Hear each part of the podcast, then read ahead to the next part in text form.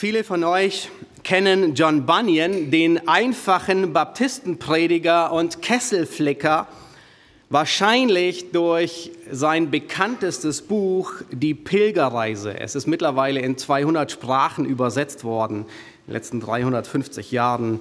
Spurgeon, er pflegte die Pilgerreise jährlich zu lesen und er sagte über Bunyan, dieser Mann ist eine lebende Bibel. Wo immer du ihn anzapfst, wirst du feststellen, sein, sein Blut ist Biblin, die Essenz der Bibel selbst. Er kann nicht sprechen, ohne ein Bibelwort zu zitieren, denn seine Seele ist voll des Wortes Gottes.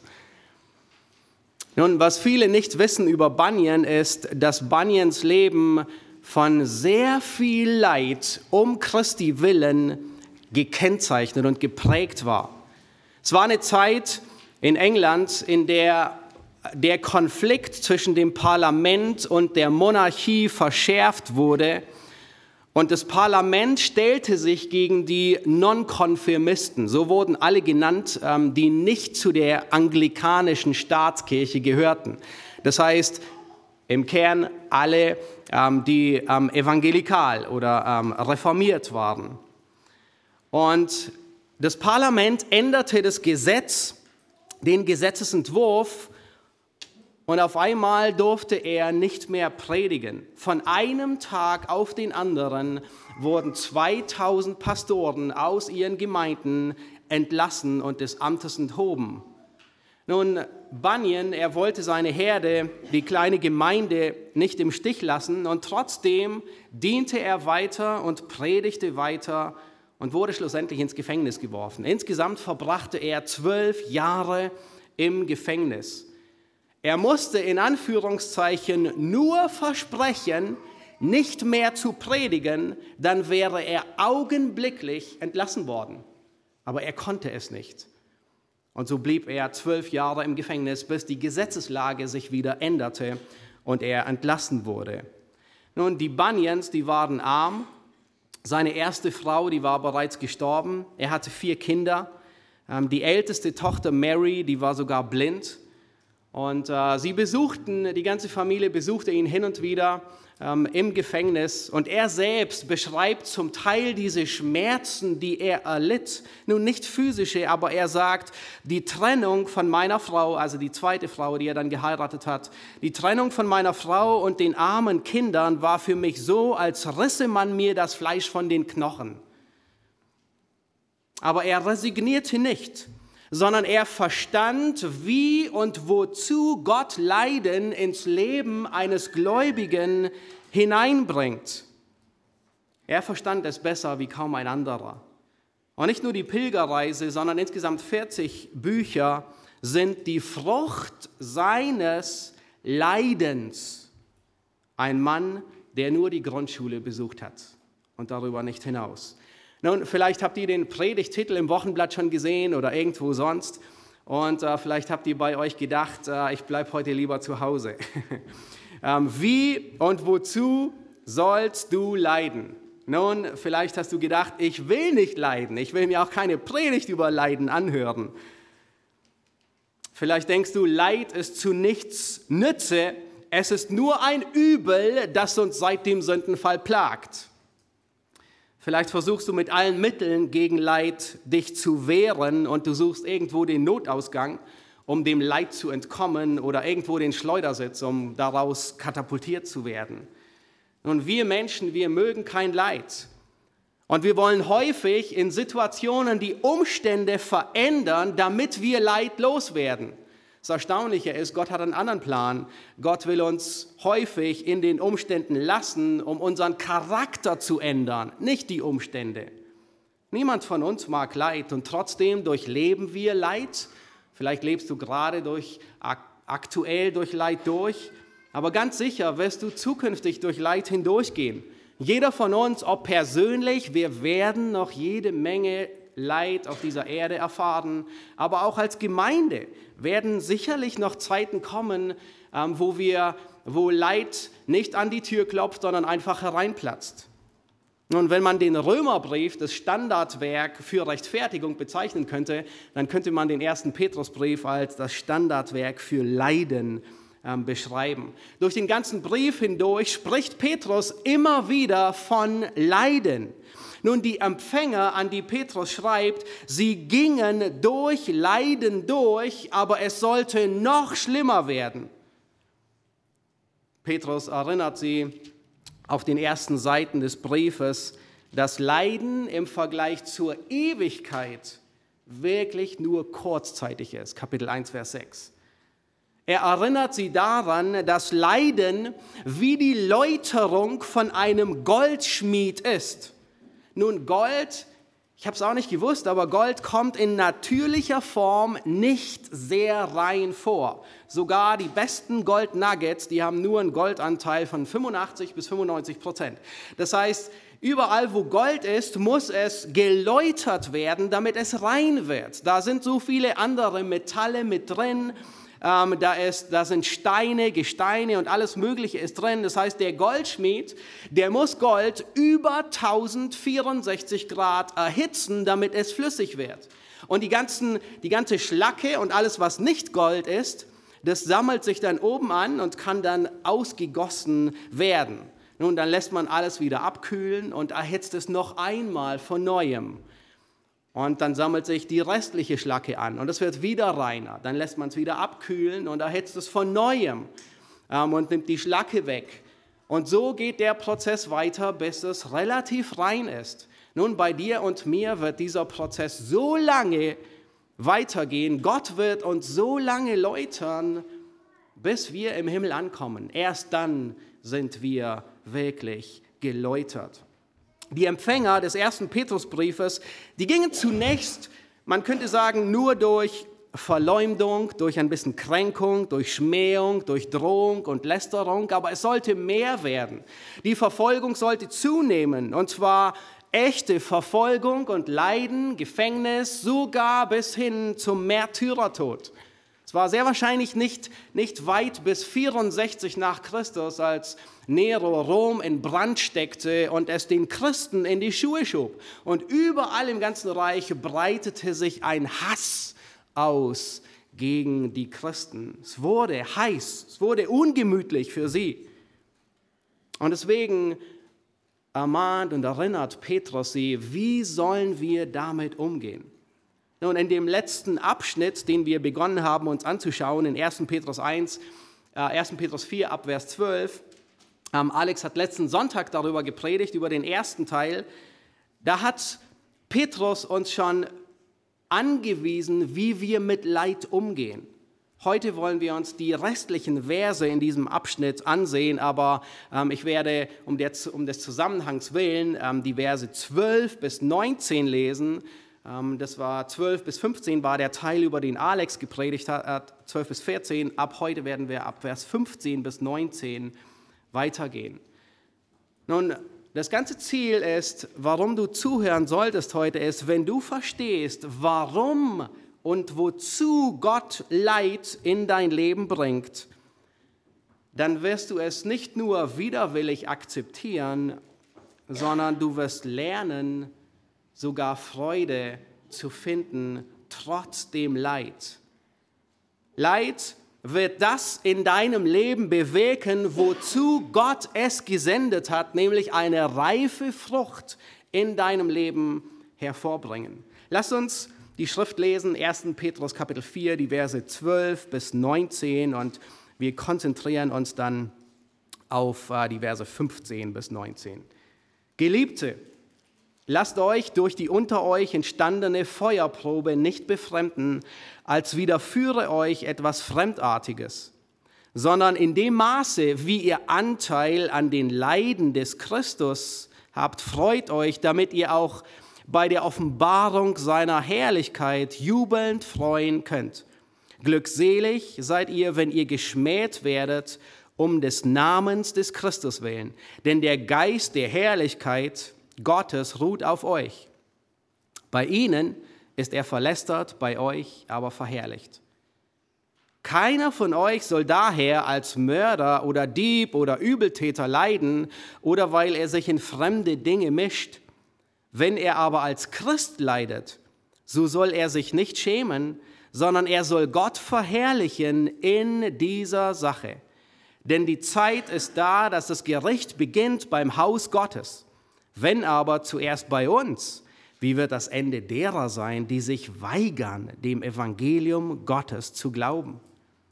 Und wenn der Gerechte nur mit Not gerettet wird, wo wird sich der Gottlose und Sünder wiederfinden? Daher sollen auch die, welche nach dem Willen Gottes leiden, ihre Seelen ihm als dem treuen Schöpfer anvertrauen und dabei das Gute tun. Nun, Gott gibt uns nicht immer alle Antworten auf die Frage des Leides. Nun, in der Regel, welche Frage stellst du, wenn du durch Leiden hindurchgehst, besonders herausforderndes Leiden? Die allererste Frage ist meistens, warum? Richtig? Oder warum ich? Und es sieht so aus, dass Gott andere Schwerpunkte legt. Die Fragen, die uns so sehr wichtig sind, die sind offensichtlich Gott weniger wichtig, dass er sie uns hier auf der Erde beantwortet. Und die Fragen, die Gott wichtig sind, die interessieren uns häufig nicht so sehr. Und Gott beantwortet uns beispielsweise nicht alle Fragen. Die Frage nach dem Warum beantwortet Gott nicht. Ihm ist wichtiger, dass wir lernen, wie wir in Leid leben, wie wir uns in Leid verhalten. Und ihm ist wichtiger zu wissen, wozu dient eigentlich das Leid in deinem Leben. Die Frage nach dem Warum will er nicht, dass du sie hier auf Erden erfährst, selbst bei den schwierigsten Herausforderungen. Nun, es gibt mehrere Ursachen, weshalb man durch Leid hindurchgeht. Und in diesem Vers, in Vers 15, da macht Petrus das deutlich und er sagt, leide nicht wegen selbstverschuldeter Sünde. Das ist der erste Punkt, den wir uns ansehen. Leide nicht wegen selbstverschuldeter Sünde nicht als Mörder, Dieb oder Übeltäter. Es gibt unterschiedliche Arten, warum wir leiden. Nun, in der Regel leiden wir einfach, es gibt natürliches Leid. Ja, wir leiden, weil wir in einer gefallenen Welt leben. Deswegen erleiden wir Katastrophen, wir erleiden Unglück. Wir leiden, weil wir in einem gefallenen Körper leben. Wir erleben Krankheit, du wahrscheinlich auch. Ja, vielleicht leichte oder chronische Erkrankungen, leichte oder schwere Krankheiten bis hin zum Tod. Wir leiden, weil wir in einer gefallenen Welt leben. Und so erleben wir kaputte Beziehungen. Ob in der Ehe oder in der Familie, wo, wo manchmal Reibung herrscht oder Zorn oder Lieblosigkeit oder Gleichgültigkeit oder Selbstsucht. Aber selbst auf den Beziehungen auf dem Schulhof wirst du manchmal Hass finden oder Verachtung und äh, Demütigung. Und auf der Arbeit wirst du auch in Beziehungen finden Neid und Missgunst und Stolz, so viel Herzeleid. Vielleicht macht dir deine Ehe zu schaffen. Vielleicht macht dir dein Kind, bereitet es dir viel Herzeleid vor. All das ist natürliches Leid, weil wir in einer gefallenen Welt leben. Aber dann gibt es auch Leid um der Gerechtigkeit willen. Das heißt, du erfährst Leid, weil du ein Christ bist, weil du den Willen Gottes tun willst. Und es schmerzt dich, hoffentlich oder wahrscheinlich, wenn du Lüsten nicht nachgibst, wenn du der Begierde, der Sünde in deinem Leben die Stirn bietest und nicht nachgibst, wenn du kämpfst gegen Sünde in deinem Leben. Das ist Leiden, weil du die Gerechtigkeit tun wirst. Es schmerzt dich wahrscheinlich, wenn du nicht Böses mit Bösem vergelten kannst, sondern stattdessen mit Segen. Es ist Leid, sogar wenn du bis hin zur Schmähung um Christi willen Dinge erträgst. Demütigung um Christi willen, Verachtung, Verleumdung, vielleicht sogar bis hin zu Verfolgung, Gefängnis und Tod. Und dann gibt es eine dritte Form von Leid, das ist selbstverschuldetes Leid. Das ist das Leid, wovon Petrus hier spricht. Ja, und er sagt, ähm, du sollst nicht leiden als Mörder, Dieb, Übeltäter oder jemand, der sich in fremde Sachen mischt. Nun, wir kennen alle selbstverschuldetes Leid sehr gut. Kennst du das auch? Das ist häufig sündiges Leid, selbstverschuldet. Du bezahlst eine Rechnung nicht und was kommt? Eine Mahnung. Und das tut weh, ein paar Euro mehr zu bezahlen. Du missachtest deine Gesundheit, du wirst übergewichtig, vielleicht bekommst du sogar Diabetes. Das ist Leid, zum Teil selbst verschuldet. Immer wieder treffe ich auch auf Gläubige, die durch selbstverschuldetes Leid hindurchgehen, es aber gerne als Leiden um Christi willen irgendwie definieren. Das ist nicht richtig. Manchmal ist es eine selbst auferlegte Diät, die so leidvoll ist, aber das ist nicht Leiden um Christi willen. Manchmal können Gläubige ihre Zunge nicht im Zaum halten und sie leiden dafür. Aber das ist in der Regel auch nicht Leiden um Christi willen. Manchmal leiden Gläubige wegen ihrer eigenen Sünde, so wie Jakob. Manchmal leiden Gläubige wegen ihrer Nachlässigkeit. David, der hat viel gelitten, insbesondere von Seiten seiner Kinder, weil er in der Erziehung zum Teil sehr nachlässig war. Einer seiner Söhne, Adonja, er macht sich selbst zum König, ruft sich in 1. Könige 1 äh, zum König aus. Und dann wird in einer Fußnote quasi ähm, ähm, nur so beiläufig gesagt, sein Vater hatte ihm nie etwas verwehrt sein ganzes Leben lang. Ja, sein Vater hat ihm nie Grenzen gesetzt, sondern alles war in Ordnung. Offensichtlich gab es damals schon irgendwie so anti-autoritäre Erziehung. Nun, manche Eltern, die leiden, weil sie ihren Kindern keine Grenzen setzen. Und wenn die Kinder auf dem Kopf tanzen, wenn es keine Konsequenzen gibt, dann leiden die Eltern. Das ist normal, aber das ist nicht Leiden um Christi willen. So kannst du es nicht bezeichnen. Nun, Petrus, er wusste, dass man sich selbst verschuldetes Leid gerne so zurechtlegen kann, dass es irgendwie christliches Leiden ist. Aber das soll nicht so sein. Petrus sagt hier, wenn Christen leiden, dann sollen sie nicht leiden, weil sie eine Strafe verdienen. Nicht als Mörder, nicht als Dieb, nicht als Übeltäter, nicht als jemand, der sich in fremde Dinge einmischt. Nun, was ist jemand, der sich in fremde Dinge einmischt? Benedikt Peters, er übersetzt es in seinem Kommentar und sagt, es ist ein Aufseher fremder Sachen. Das heißt, jemand, der sich zum Aufseher macht über Dinge, die ihn nichts angehen über fremde Angelegenheiten.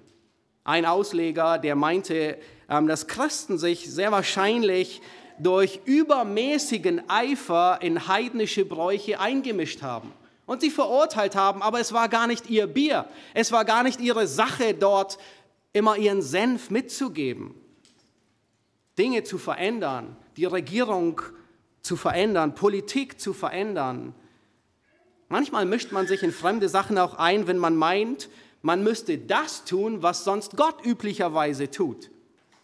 Wenn wir ungerecht leiden, dann ist es nicht in unserer Hand, uns Recht zu verschaffen oder das Unrecht zu rächen.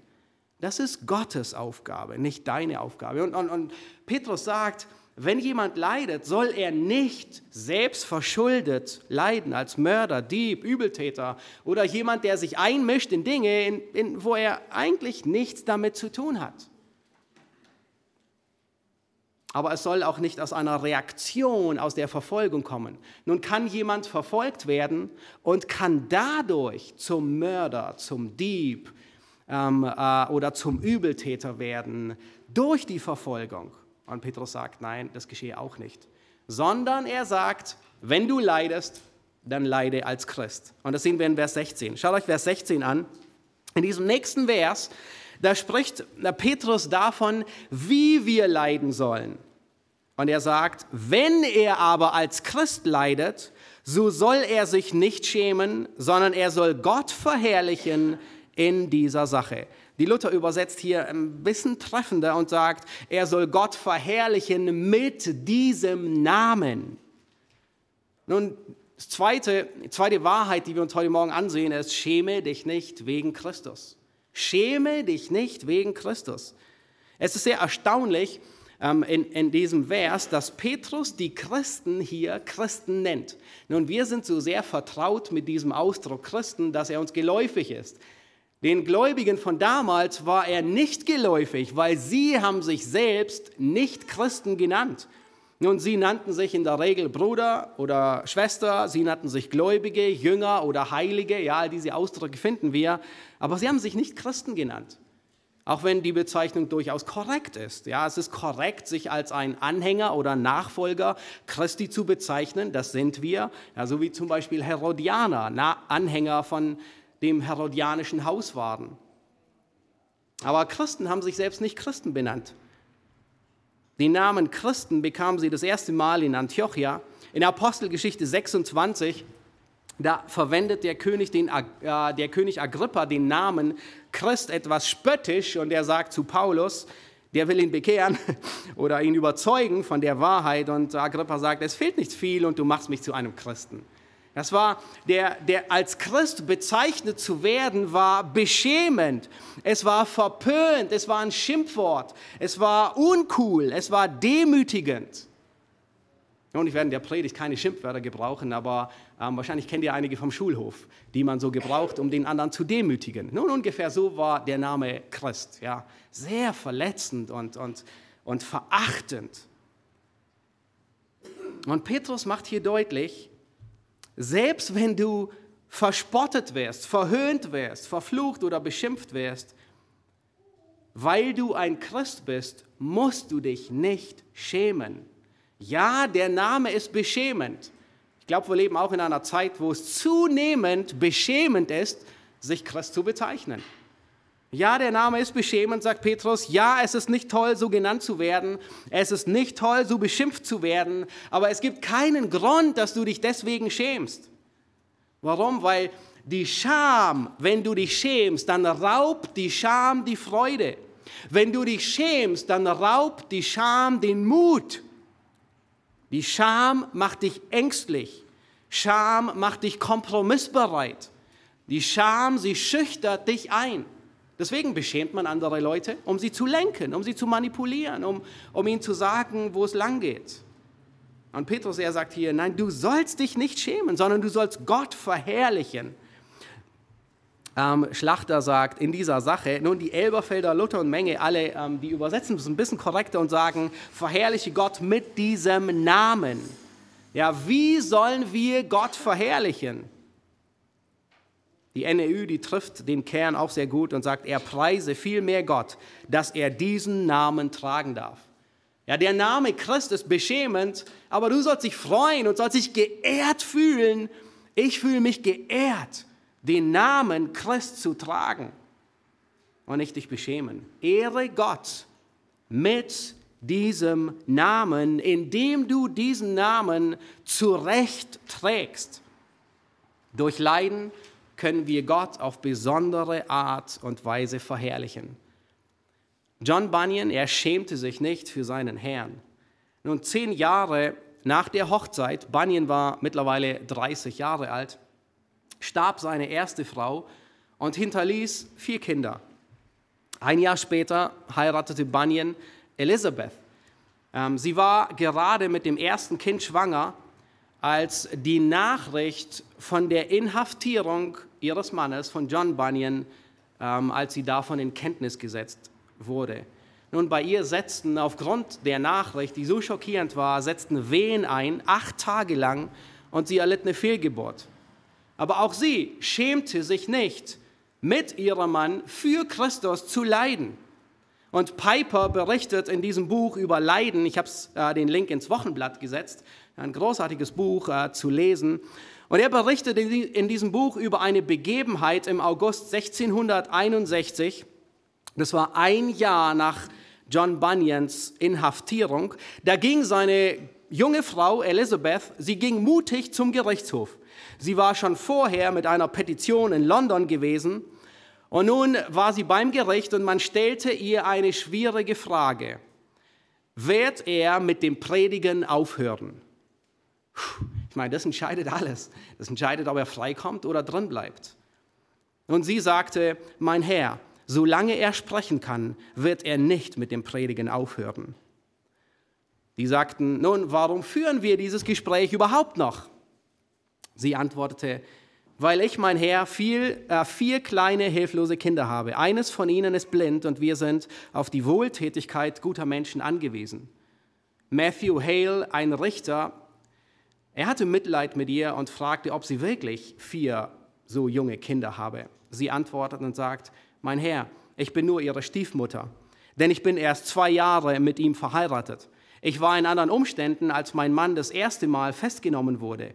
Ich war noch so jung und unerfahren in diesen Dingen, dass mich die Nachricht so sehr erschreckte, dass ich acht Tage lang Wehen hatte und das Kind bekam, aber mein Kind starb. Hale, einer der Richter, er ist sehr bewegt, aber alle anderen Richter, die bleiben hart. Einer sagte, er ist nur ein Kesselflicker. Sie antwortete seine Frau, ja, weil er ein Kesselflicker ist, ist er ein armer Mann. Er ist verachtet und bekommt keine Gerechtigkeit. Ein anderer, Mr. Chester, sagt daraufhin zornig, Bunyan predigt alles, wozu er Lust habe. Sie antwortete, er predigt nichts anderes als Gottes Wort, sagte sie zu ihnen. Mr. Twiston, ein anderer, erwidert ziemlich im Zorn und sagt, er rennt überall herum und richtet Unheil an. Und sie antwortete, nein, mein Herr, das stimmt nicht. Gott hat ihn bestätigt und schon viel Gutes durch ihn getan. Und der zornige Mensch, er fährt fort und sagt, seine Lehre ist die Lehre des Teufels.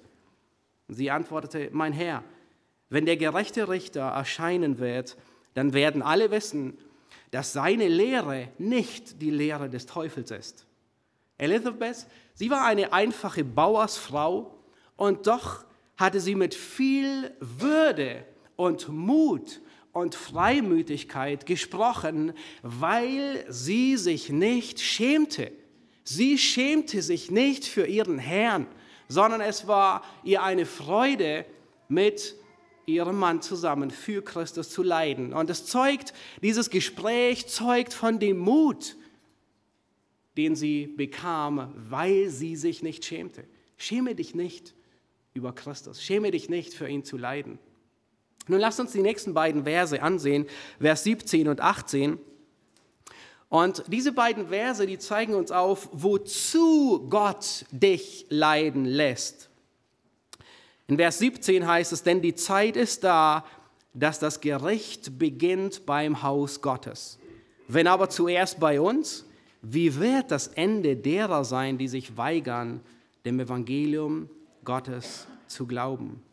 Und wenn der Gerechte mit Not oder andere sagen auch mit Mühe gerettet wird, wo wird sich der Gottlose und Sünder wiederfinden? Oder Benedikt Peters übersetzt, wo will der Gottlose und Sünder erscheinen?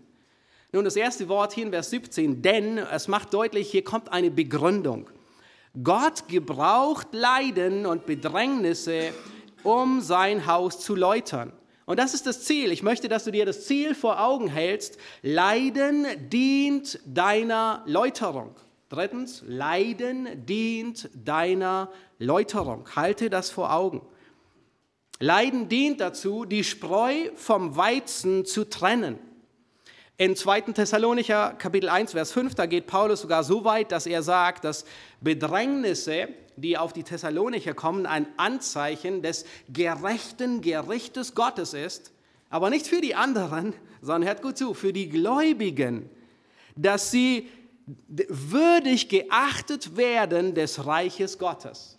Das heißt, Gericht ist ein Zeichen, oh, noch nicht mal für die Ungläubigen, sondern dass Gott dich würdig erachtet, Bürger seines Reiches zu werden. Das Gericht beginnt beim Hause Gottes. Dieses Prinzip finden wir im Alten und im Neuen Testament.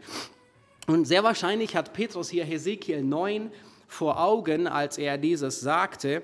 Und in Hesekiel 9, da kündigt Gott ein Gericht an. Und zwar spricht er von einem Mann, der in Leinen in ein leinenes Gewand gekleidet ist. Es wird nicht gesagt, wer es ist. Ja, könnten munkeln. Und dieser Mann, der in Leinen gekleidet ist, der soll in ganz Jerusalem und darüber hinaus ähm, alle Gläubigen an der Stern kennzeichnen, markieren. Und es kommt irgendwie aus der, aus der Offenbarung ein bisschen bekannt vor, ja. Und dann hinter ihm, und er geht hinaus, hinter ihm kommen sechs weitere Männer. Das ist etwas, was Hesekiel sieht. Und ihnen wird gesagt, dass sie alle umbringen, die das Zeichen nicht tragen. Und dann sagt Gott, und bei meinem Heiligtum sollt ihr anfangen. Das heißt, Gott sagt, fangt mitten im Heiligtum an. Und dann heißt es in Hesekiel äh, 9, Vers 6, da fingen sie bei den Ältesten an, die vor dem Tempel waren. Gott züchtigt sein Volk schneller, wie dass er Gericht über die Gottlosen bringt. Gott beginnt mit dem Gericht am Hause Gottes. Und dieses Prinzip, diesem Prinzip folgt Christus auch im Buch der Offenbarung. Nun, bevor Johannes im Buch der Offenbarung über das Gericht der Ungläubigen spricht und das enthüllt, ja, Offenbarung Kapitel 4 bis 20, was kommt davor? Da enthüllt er die Sendschreiben, ein Gericht über das Haus Gottes an die Gemeinde. Es bedeutet nicht, dass Leid und Bedrängnis immer Züchtigung im Sinne von Strafe sind oder dass Gott immer nur straft. Nein, nein, Gott gebraucht Leid und Feuerproben als Mittel, damit wir seiner Heiligkeit teilhaftig werden. Da waren zwei Gemeinden, die waren tadellos. Eine davon war Smyrna. Ah, der Herr hatte an Smyrna nichts auszusetzen und dennoch wird berichtet, dass diese Gemeinde durch große Drangsal hindurchging. Ebenso Philadelphia. Und manche andere, ähm, die sehr viel, wo der Herr sehr viel zu bemängeln hatte, die gingen noch durch keine Trübsal hindurch und Gott kündigt es an und beginnt mit den Sendschreiben. Das Gericht beginnt am Haus Gottes. Dasselbe Feuer, das Gold läutert, dasselbe Feuer wird eines Tages auf die Stoppeln treffen, die sich weigern, dem Evangelium Jesu Christi zu gehorchen. Theo, der hat vor zwei Wochen über Malachi 3 gepredigt. Wie passend. Weil da geht es genau darum. In Malachi 3, da wird die Ankunft des Messias beschrieben. Und es heißt, äh, die Ankunft ist wie Feuer des Schmelzers, der Goldschmied, der Gold reinigt. Und dann ein paar Verse später, in Malachi 3, Vers 9, ähm, sagte er, dann kommt der Tag für die Ungläubigen, brennend wie ein Ofen und wird alle Stoppeln verbrennen, sodass nichts mehr übrig bleibt. Ja, wenn Stroh ins Feuer kommt, es verpufft und weg. Und dieses Bild hat Petrus vor Augen, als er sagt, in Vers 18, und wenn der Gerechte mit, mit Mühe gerettet wird, wo wird sich der Gottlose und Sünder wiederfinden? Ja, oder wo wird er erscheinen? Petrus, er zitiert hier direkt aus Sprüche 11, Vers 31, wortwörtlich aus der Septuaginta. Und Petrus, er macht hier nicht irgendwie, er, er will nicht die Sicherheit unserer Errettung in Frage stellen. Er meint nicht, oh, der Gerechte wird kaum errettet, man weiß nicht, wer der errettet, wer der nicht errettet. Ähm, nein, nein, nein, überhaupt nicht. Sondern er will den Fokus auf die Umstände lenken, auf die Schwierigkeiten. Der Gerechte, er wird mit Mühe, mit Not errettet. Und das macht Petrus sehr deutlich. So weiß der Herr die Gottesfürchtigen aus der Versuchung zu erretten, die Ungerechten aber zur Bestrafung aufzubewahren für den Tag des Gerichtes. Und wozu lässt Gott dich leiden? Wozu? Nun, die Frage nach dem Wozu blickt nach vorne. Das heißt, was ist das Ziel, das Gott bewegen will in meinem Leben mit dem Leid, das er in das Leben hineinbringt? Das heißt, mit Leiden und Bedrängnissen will Gott deinen Glauben erproben und bewähren. Und Leiden irritiert uns, nicht wahr? Die erste Frage, wenn Leid an die Tür klopft, ist, ist Gott für mich? Hat Gott mich verlassen? Oh nein, das Gegenteil ist der Fall, sondern Gott liebt dich, deswegen züchtigt er dich. So erging es den Hebräern. Sie gingen durch Bedrängnis hindurch. Ähm, das sind die, an die ähm, der Schreiber des Hebräerbriefes seinen Brief schreibt. Nun, sie hatten ähm, Sie wurden verfolgt, auch von ihren äh, Freunden und Familien sogar. Sie hatten den Raub ihrer Güter überlebt. Ähm, sie hatten Verachtung, Verleumdung und Verfolgung ertragen. Und nun stellen sie sich die Frage, hat Gott uns verlassen?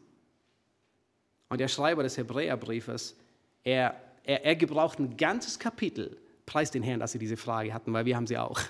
Und er gebraucht, sonst wäre es nie zu Hebräer 11 gekommen. Er gebraucht das ganze Kapitel 11, um aufzuzeigen, dass alle Heiligen des Alten Testaments Glaubensprüfungen durchlebten.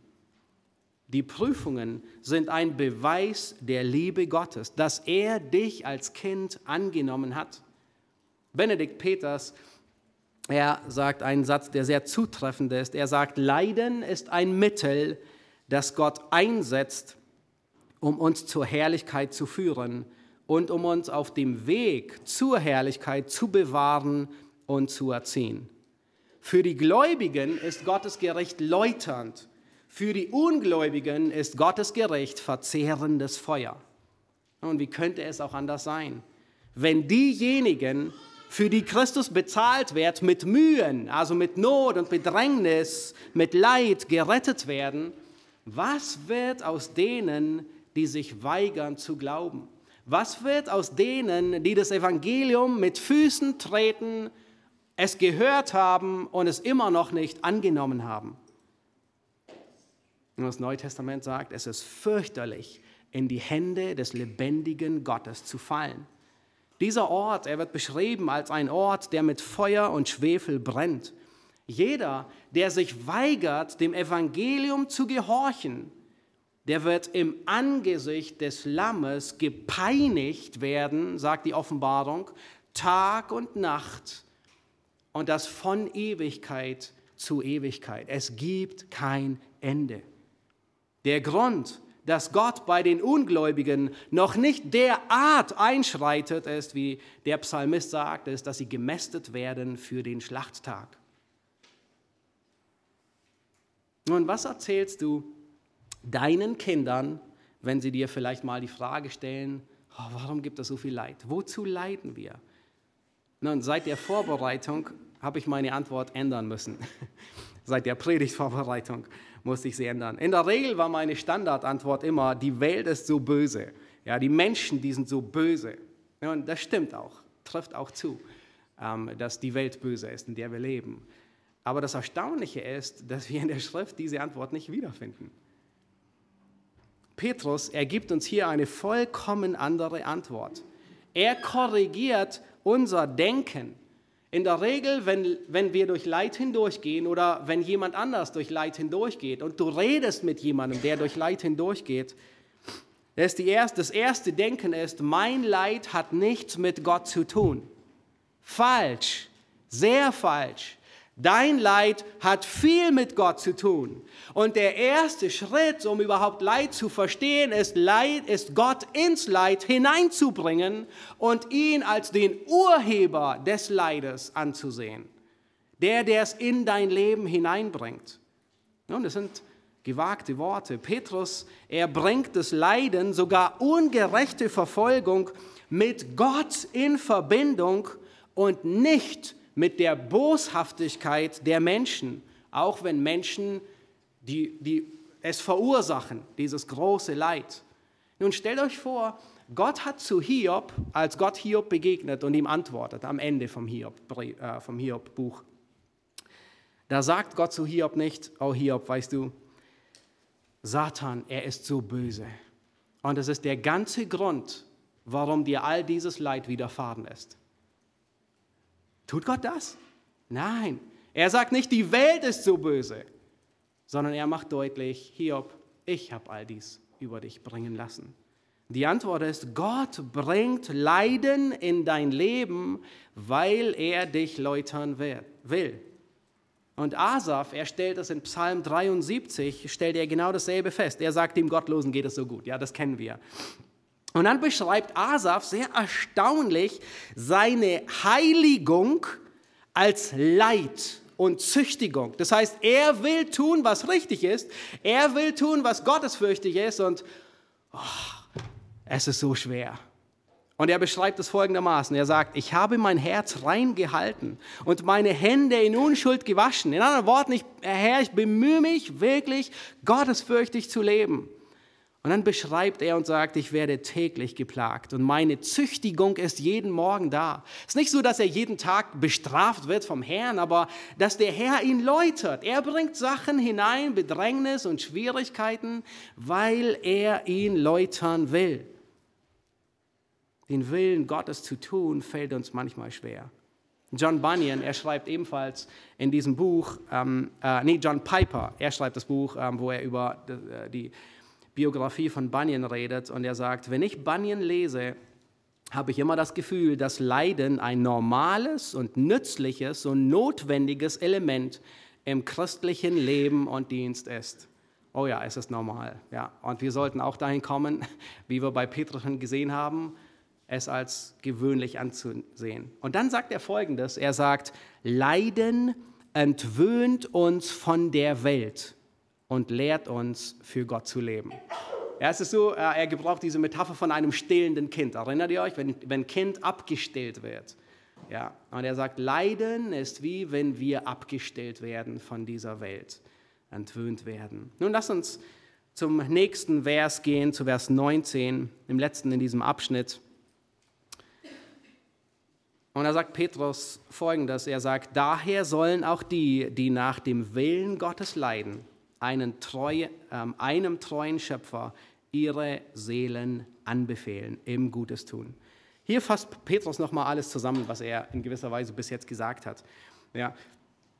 Er sagt, befiehl dem Herrn deine Seele an. Das ist die vierte Wahrheit, die wir lernen. Befiehl dem Herrn deine Seele an im Leiden. Ja, wir leiden, weil wir Gottes Willen tun. Und wir leiden, hör zu, weil es Gottes Wille für dein Leben ist. Nichts geschieht ohne den Willen Gottes. Das lernen wir am Beispiel Hiobs. Wie schlimm wäre es, dass wir befürchten müssen, nun Satan hat das ganze Leid über Hiob hinausgegossen und Gott ist machtlos gewesen und Gott hat zugeschaut. Nein, das, da hätten wir allen Trost, aller Trost wäre dahin. Sondern Gott war in voller Kontrolle. Gott ist nicht machtlos. Paul Gerhard, er drückt es so treffend aus in dem bekannten Lied, das er, ähm, ich glaube, sein bekanntestes, er sagt, Gott sitzt im Regimente und führet alles wohl. Gott sitzt im Regimente. Er hat immer noch das Sagen. Alles Leid in deinem Leben, es läuft durch die liebevolle Hand deines guten Hirten. Und es ist wie eine tägliche Dosis, die Gott manchmal verordnet. Und manchmal denken wir, es ist fast ein bisschen zu viel. Aber es ist wie eine tägliche Dosis, die Gott verordnet, um wann auch immer in unser Leben hineinzubringen. Und warum leiden wir?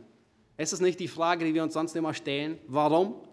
Ähm, wann stellen wir diese Frage nach dem Warum? Und in der Regel dann, wenn wir meinen, dass Leid uns trifft, was zu groß für uns ist. Ja, fragt, ihr bei, fragt jemand von euch bei ein wenig Kopfschmerzen, warum leide ich? Normal nicht, oder?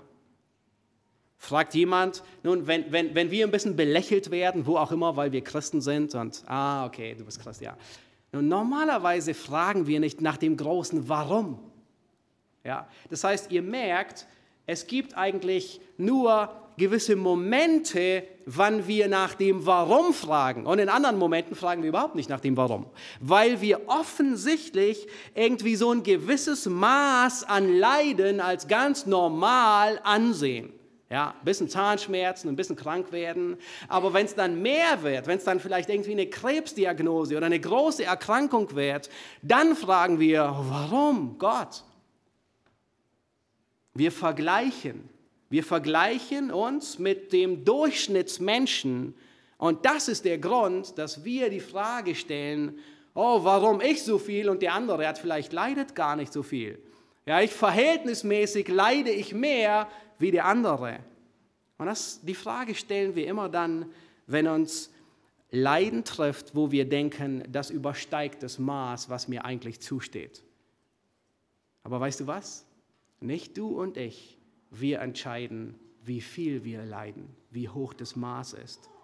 Nicht wir entscheiden, welches Maß Gott dir und mir beimisst. Und das Erstaunliche ist, die Frage nach dem Warum beantwortet Gott selten, fast nie. Nicht mal Hiob hat er die Frage beantwortet. Hiob fragt, warum. Und Gott beantwortet sie nicht. Nun, wir wissen von dem Konflikt von Satan und von Gott, aber warum Gott das schlussendlich zugelassen hat, wissen wir immer noch nicht. Ich denke, wir werden es in der Ewigkeit erfahren. Und Gott wird uns hier auf Erden keine Erklärungen geben, weil er sie nicht muss, warum wir durch Leid hindurchgehen. John Bunyan, er hat zu diesem Vers, den wir gerade gelesen haben, 1. Petrus 4, Vers 19, hat er eine Erklärung geschrieben. Er hat ein Buch geschrieben über Leiden und äh, drückt aber seine große Zuversicht aus. Und er sagt Folgendes, er sagt, wir leiden oder leiden nicht, wie es ihm gefällt. Gott hat bestimmt, wer leiden soll. Leiden kommt nicht zufällig oder durch den Willen des Menschen, sondern ist von Gott gewollt und zu, zugeteilt. Gott bestimmt nicht nur, wer leidet, sondern auch zu welchem Zeitpunkt, auf welche Art, wie lange und für welche Sache derjenige leiden soll. Oh, wie zutreffend. Und es fällt uns so schwer, das zu verstehen. Aber ein Mann, der es durchlebt hat, was es bedeutet, ihm bei lebendigem Leibe fast das Fleisch von den Knochen zu ziehen, der wirklich gelitten hat, er ist zu der Erkenntnis gekommen, dass Gott sich nicht rechtfertigen muss, warum er uns läutert, wie viel er uns läutert, wie oft er uns läutert, wie schwer er uns läutert, wann auch immer und was er läutert. Und dieser Vers, er beschreibt, wie du in Leid reagieren sollst. Und Petrus, er sagt, befiehl dem Schöpfer deine Seele an. Nun, eigentlich würden wir etwas anderes erwarten von Petrus. Eigentlich würden wir erwarten, Petrus sagt, befiehl dem Herrn deine Seele an, oder? Oder irgendwie so, wir hatten, wir hatten gerade Psalm 23 in der Schriftlesung, da würden wir erwarten, Petrus sagt vielleicht, befiehl deinem guten Hirten deine Seele an. Oh, er ist auch unser guter Hirte. Warum sagt Petrus etwas vollkommen anderes? Er gebraucht ein Wort, das vor ihm und nach ihm nie wieder im Neuen Testament erwähnt wird. Er, er gebraucht das Wort Schöpfer, das wird sonst nicht mehr so gebraucht. Er gebraucht es als einziger. Und er sagt, vertraue ihm, dem Schöpfer, deine Seele an. Der Septuaginta wird das Wort auch als Fels übersetzt. Ja, wer ist ein Gott außer dem Herrn? Wer ist ein Fels außer unserem Gott? Petrus er erinnert uns, es gibt keinen geringeren, dem wir unsere Seele anbefehlen, als dem Allmächtigen, dem Allwissenden, Architekten unseres ganzen Universums. Nun könnt ihr euch vorstellen, wenn er das ganze Universum kreiert, vom Mikrokosmos, die Atome, die Schwerkraft, alle Tiere des Feldes, bis zum Makrokosmos in die ganzen Galaxien. Meint ihr, er kriegt unser kleines Leben auf die Reihe? Oh, und wie? Deswegen sagt Petrus, dem treuen, er ist treu, dem treuen Schöpfer kannst du guten Gewissens deine Seele anvertrauen. Er kriegt es hin. Er lenkt die Galaxien, er zählt unsere Haare, er füttert die Sperlinge, und er wird über uns wachen, wenn wir unsere Seele seiner Pflege anbefehlen. Es ist wieder Paul Gerhard, der dies in so großartiger Weise in Worten und in Melodie in einem Lied zusammengefasst hat. Wahrscheinlich das bekannteste von ihm, Befiehl du deine Wege. Ja, kenne die erste Strophe. Und dort drückt er, man könnte meinen, genau hier 1. Petrus 4, Vers 19 aus.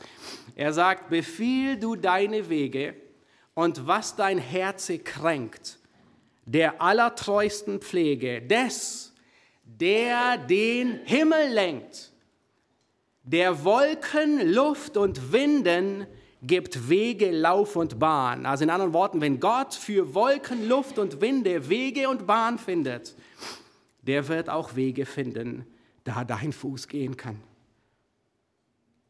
Befiehl Gott deine Seele an.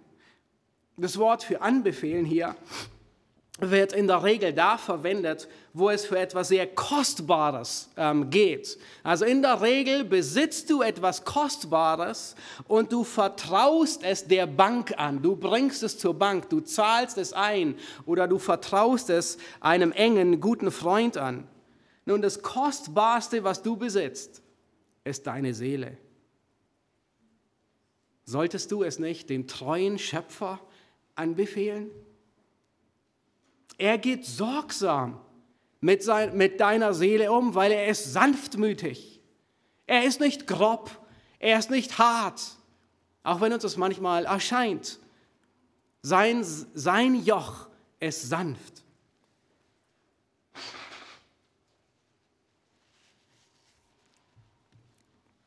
Die Seele Gott anzubefehlen, ist wie wenn man Gott das Steuerrad in die Hand drückt und man gibt es ihm. Nichts mehr, nicht mehr du beschützt deine Seele, sondern er beschützt deine Seele. Wenn er am Steuerrad sitzt, dann wird dein Schiff den himmlischen Hafen sicher erreichen. Wenn er das Ruder in der Hand hält, dann wird er dein Schiff nicht gegen die Klippen steuern und er wird auch nicht auf einer Sandbank auflaufen. Du wirst im Glauben keinen Schiffbruch erleiden, wenn du deine Seele dem treuen Schöpfer anvertraust. Nun, diese Worte, die Petrus hier sagt, die hatte er schon mal gehört.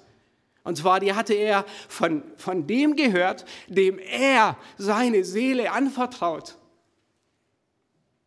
Er hörte, Vater, in deine Hände befehle ich meinen Geist.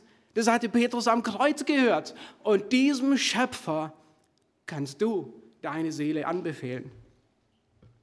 Wenn wir unsere Seele ihm anvertrauen, dann geben wir das Ruder aus der Hand. Dann sagen wir, nicht mein, sondern dein Wille geschehe. Nun kannst du sagen, Herr, was auch immer du tust, ich füge mich deinem Willen. Aber manchmal können wir es schneller sagen, wie wir es meinen. Kannst du sagen, ob im Leben oder im Tod? Kannst du sagen, was auch immer mit mir geschieht, du bist gut und du tust Gutes.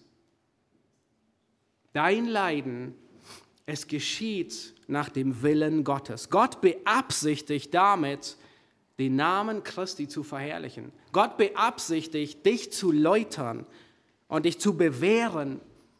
Durch das Leiden will Gott gute Früchte in deinem Leben entstehen lassen. Das ist so wie bei einem Musikinstrument.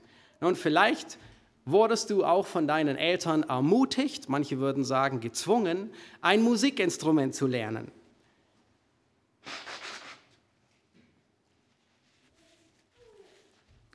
Und Woche für Woche, wahrscheinlich alle zwei Tage, erlebtest du eine große Pein.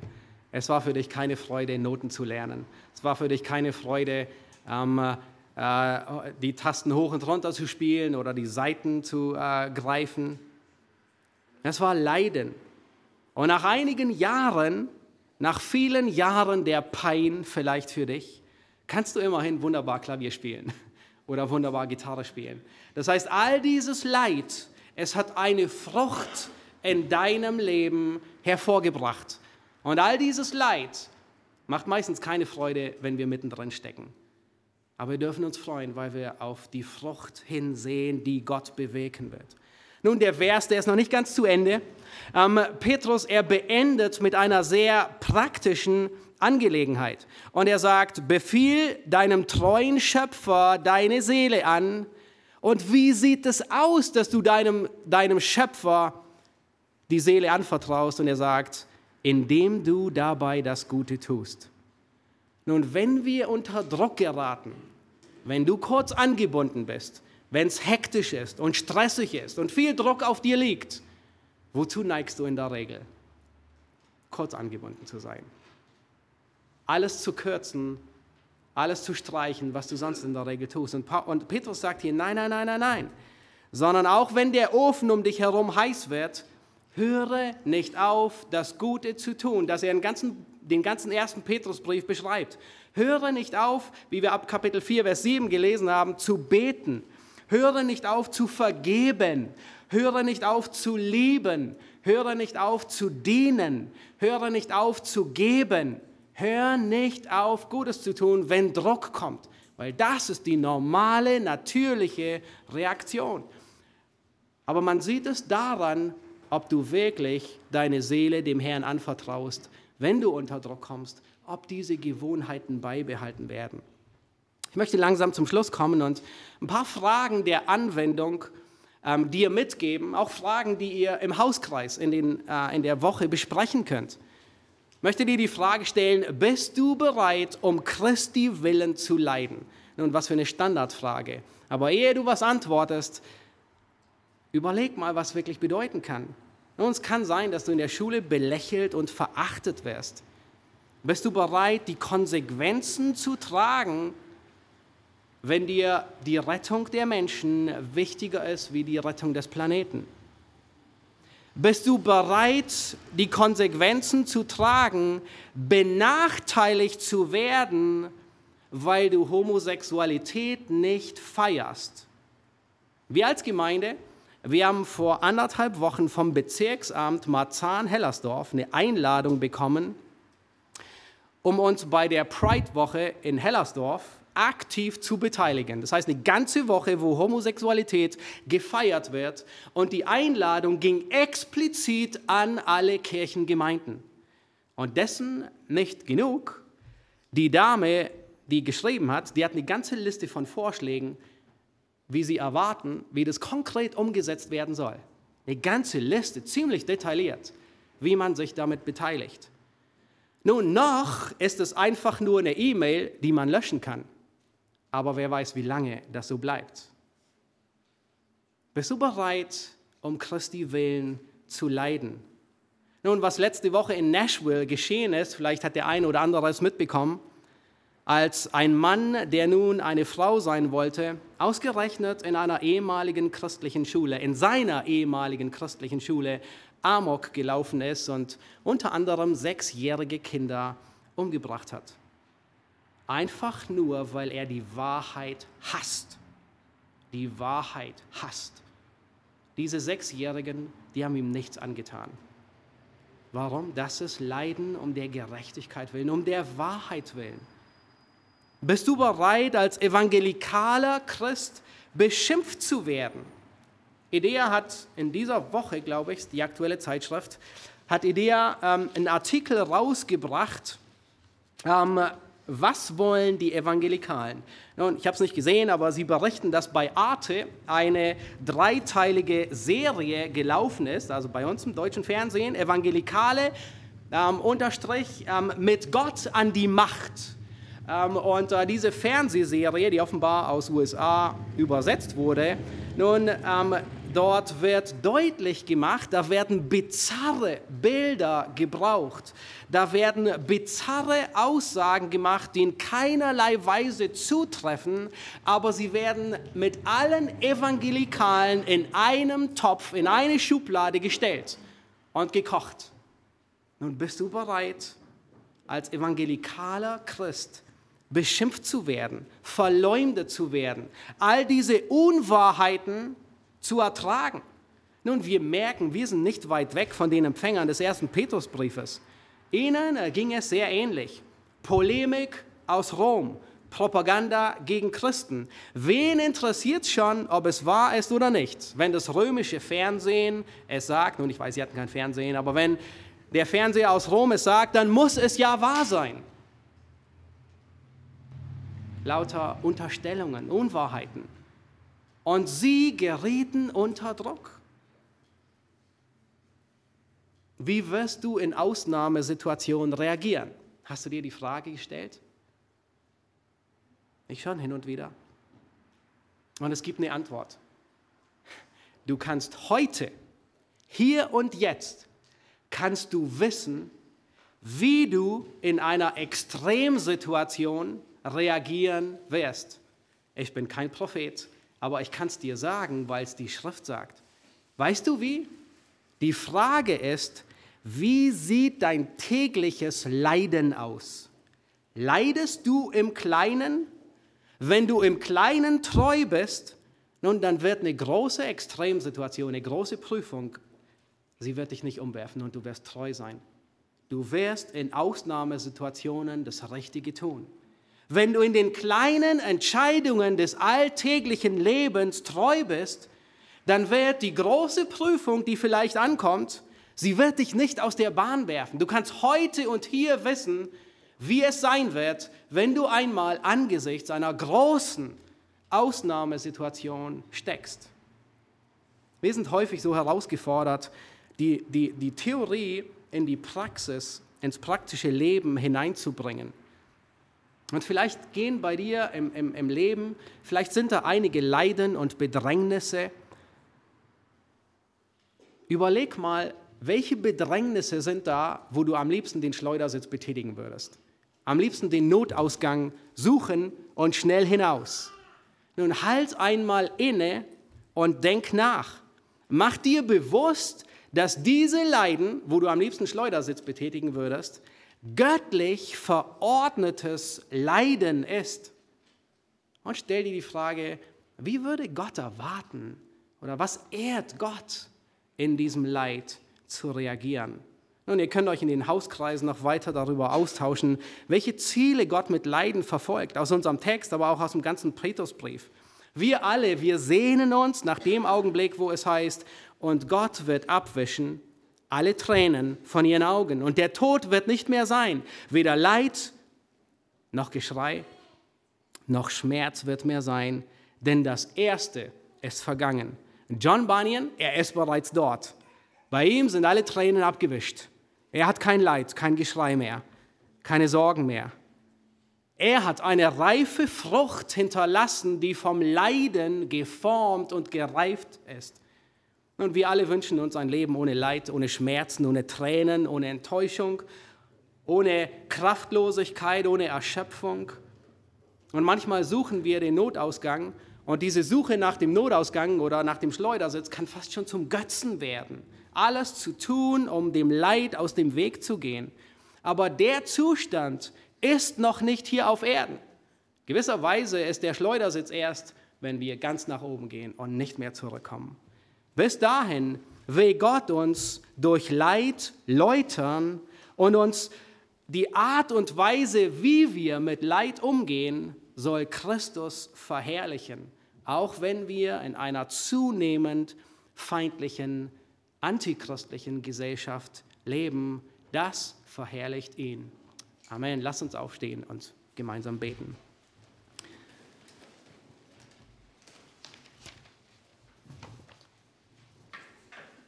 Herr Jesus Christus, wir danken dir für diesen Abschnitt aus dem ersten Petrusbrief, der uns ermutigt, der uns Hoffnung gibt. Herr, du klärst nicht alle Fragen über das Leid, insbesondere nicht die, die uns manchmal unter den Fingernägeln brennen, aber was dir wichtig ist und was du uns mitteilst, ist, wie wir in Leid reagieren, wie wir gottesfürchtig wandeln, wie unsere Antwort sein soll und Herr, du zeigst uns auch, warum du Leid in unser Leben bringst, nämlich damit eine reife Frucht der Gerechtigkeit emportritt, zutage tritt.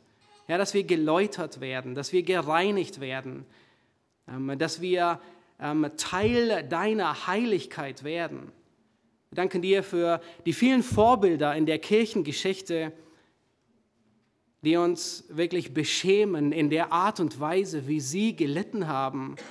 Und manchmal beschweren wir uns, Herr, für ein paar kleine Schmerzen, Schmerzen, die wir erleiden und tragen müssen.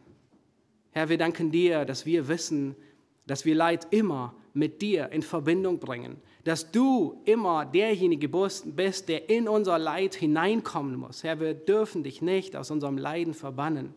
Gib du uns Weisheit, gib uns Kraft.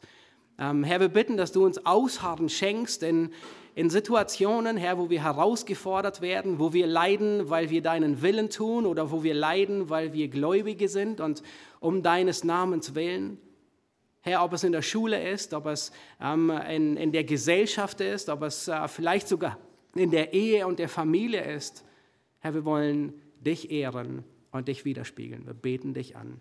Amen.